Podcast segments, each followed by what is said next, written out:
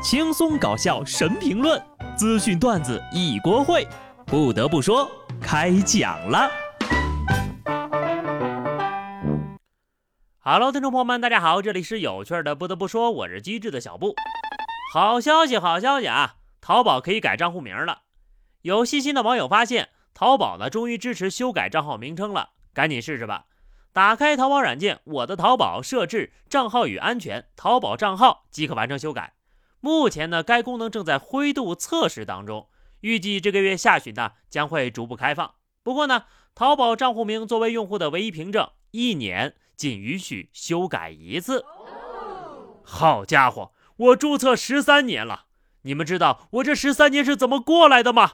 太难熬了，漫漫长夜终于要过去了。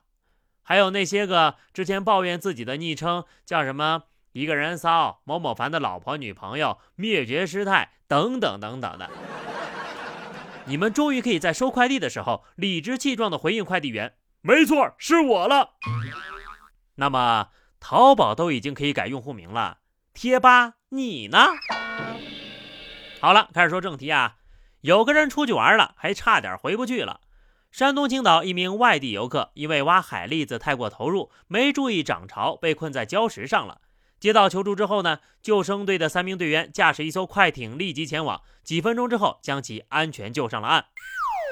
我只能说，这大哥还挺入乡随俗啊！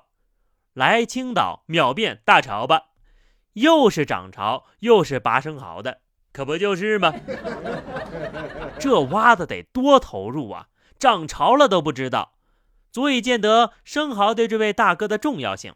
其实你想补肾，没人笑话你；但是要发展成不慎，可就要让人看笑话了呀。所以说，做任何事情都要量力而为，注意安全。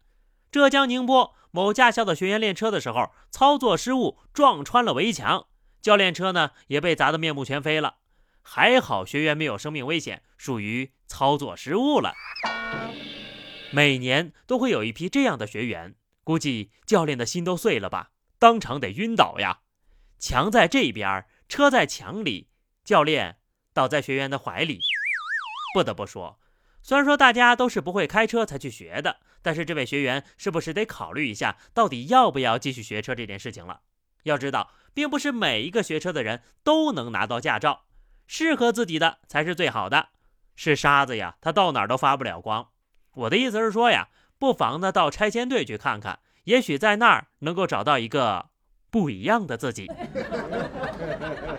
二零二二年了，那些无知者无畏的人能不能少一点呀？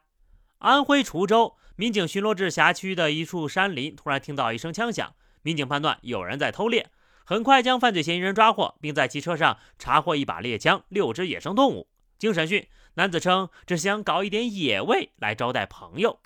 哼，可真行！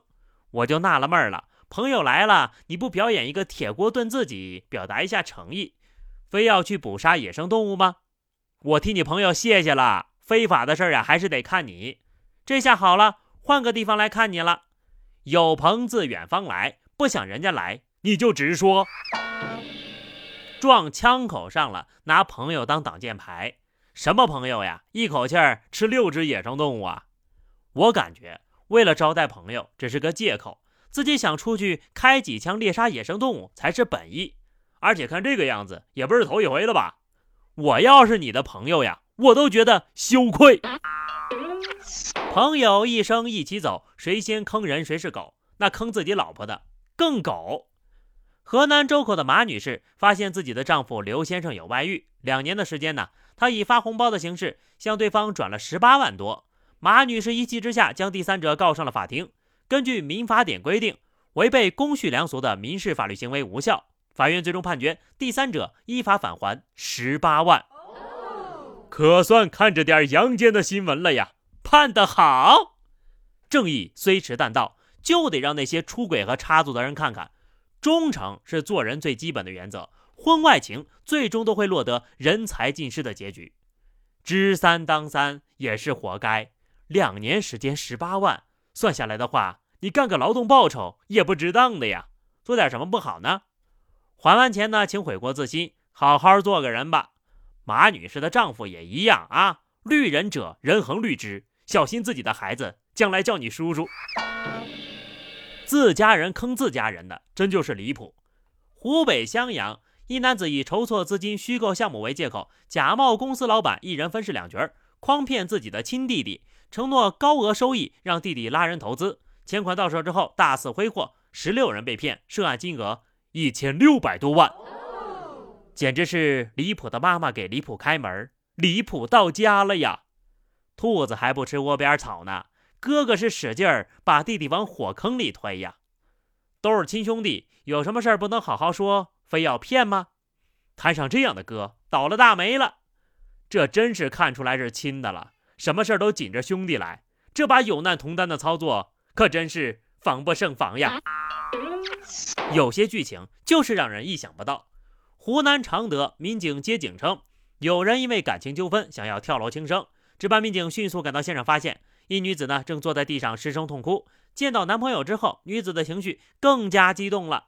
民警便将两人带到派出所进行处理。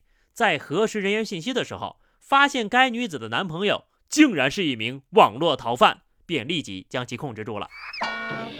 花式送人头加一，买一送二，可把警察叔叔忙坏了。前脚刚和男朋友闹完感情纠纷，后脚呢，男朋友就被抓了。不知道女朋友会不会因为这个事儿开心一点呢？当然了，就算男朋友没了这档子事儿，也得开心点儿，多大点事儿啊？真不至于啊。有些事情呢，也不能想得过于简单了。浙江杭州的小丁有套房子，平时不住，最近他姐姐呢暂住了几天。上个月呀，姐姐忽然打电话，声音嘶哑，说是刚到家。发现主卧卫生间门背后藏着一个人，撒腿就跑了。而那个人竟然是对门的邻居。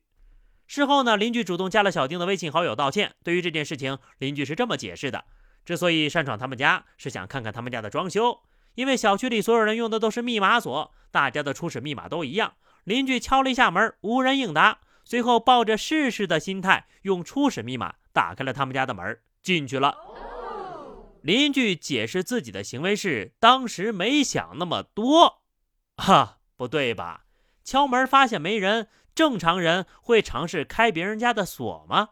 还没想这么多，合着这货呀，早就习惯了不打招呼就偷偷往人家屋子里跑了。小丁怀疑邻居进自己家是为了偷拍的，对此呢，邻居称：“我也有老婆呀，我说我老婆可能比你老婆差一点，但是在我的眼里，我还挺爱我老婆的。”邻居还说，如果小丁一定要检测家里有没有拍摄设备，可以，但他只出一二百块钱，并且呢，如果真的找到偷拍设备，小丁也必须拿出证据，证明偷拍设备就是他装的。细思极恐呀，朋友们！首先，谁会没事儿观察别人家的老婆，还拿自家的老婆和人家对比呢？再其次，他居然不敢保证有没有偷拍的设备，而是说就算有，也跟他没关系。有事儿没事儿去你家逛一圈，还理直气壮的找你要证据，这哪是邻居呀？这分明就是个变态呀！好的，朋友们，那么以上就是本期节目的全部内容了。下期不得不说，我们不见不散，拜拜。